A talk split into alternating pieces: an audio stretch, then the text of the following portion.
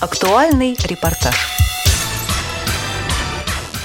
14 декабря президент Всероссийского общества слепых Александр Яковлевич Неумывакин встретился с заместителем председателя правительства Российской Федерации Дмитрием Казаком. Результаты этой встречи комментирует депутат Государственной Думы Российской Федерации, вице-президент Всероссийского общества слепых Олег Смолин.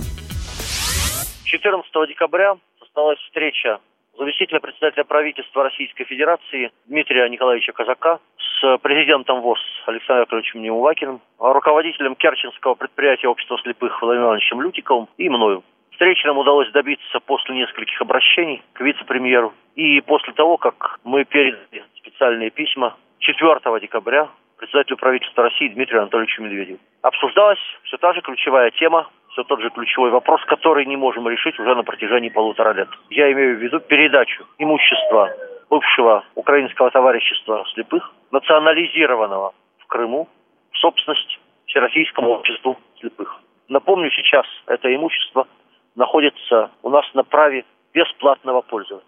Скажу откровенно, результат встречи с Дмитрием Казаком удовлетворил нас в лучшем случае наполовину. Вице-премьер российского правительства нам говорил, что не могут отдать это имущество в собственность. Вопрос юридически трудный, потому что вслед за инвалидами придут профсоюзы, требовать свои здравницы, соответственно, спортивное общество и другие организации.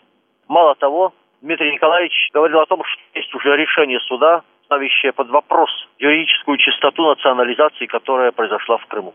Вообще-то мы и сами прекрасно понимаем, что обычная законность очень сильно отличается от законности эпохи революции. И можно было глубоко копать, насколько вообще законно сам Крым оказался в составе Украины после Беловежской пущи в 1991 году. Я уже не говорю о том, что российские суды периодически принимают такие решения, которые у обычных э, людей и юристов вызывают серьезные вопросы. А здесь это уж точно вопрос, который не, не вызывал бы вопрос. Короче, в течение часа продолжалась дискуссия с э, зампредседателя правительства. Дискуссия закончилась тем, что обещали сильно подтолкнуть и руководство Крыма, и, соответственно, э, Министерство экономики к тому, чтобы был заключен договор суперльготной аренды между крымскими властями и ВОСом. Но проблема в том, я пытался объяснить это вице-премьеру, что чисто юридический подход, он очень сильно отличается от подхода практики. Я и сам когда-то думал, что, может быть, можно как-то жить и при безвозмездном пользовании.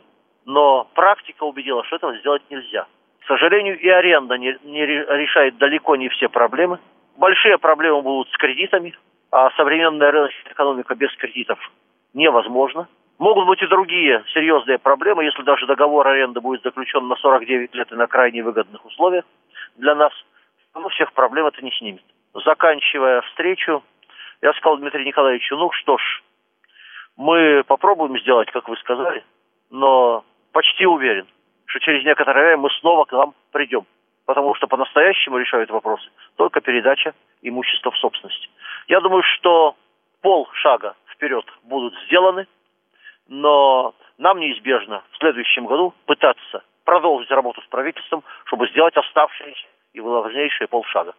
Мы предлагали Дмитрию Казаку если нельзя просто получить бесплатно в собственность, рассмотреть вопрос продажи. В конце концов, мы знаем, что корабли компании продаются за рубль в определенных условиях. Но нам сказали, что российское законодательство этого сделать не позволяет. Продавать придется на конкурсной основе. И могут появиться те, кто захотят заплатить больше денег за эти самые предприятия. Правда, при этом юристы говорят, что и аренда по российскому законодательству должна осуществляться на конкурсной основе. Хотя из этого правила есть исключение. Мы знаем, что, скажем, в э, Москве аренда нашей организации выдается по очень льготным, на очень льготных условиях. Вот что получится, пока сказать однозначно нельзя. Мы перебрали все возможности компромисса. Но я считаю, что бояться того, что придет кто-то еще за имуществом в Крыму, не следует. Ну и что, если профсоюзы получат несколько профсоюзных здравниц? Никаких великих проблем я в этом не вижу. Гораздо хуже, если предприятия наши не могут нормально работать, формально находясь в собственности Республики Крым. Здесь э, выиграть можно только в одном случае, если дать возможность людям полноценно работать в этой самой рыночной экономике. Встречу президента ВОЗ Александра Яковлевича Неумывакина с заместителем председателя правительства Российской Федерации Дмитрием Казаком комментировал депутат Государственной Думы, вице-президент ВОЗ Олег Смолин. Программу подготовили Олеся Синяк, Илья Тураев и Игорь Роговских. Всего доброго и до новых встреч на Радио ВОЗ.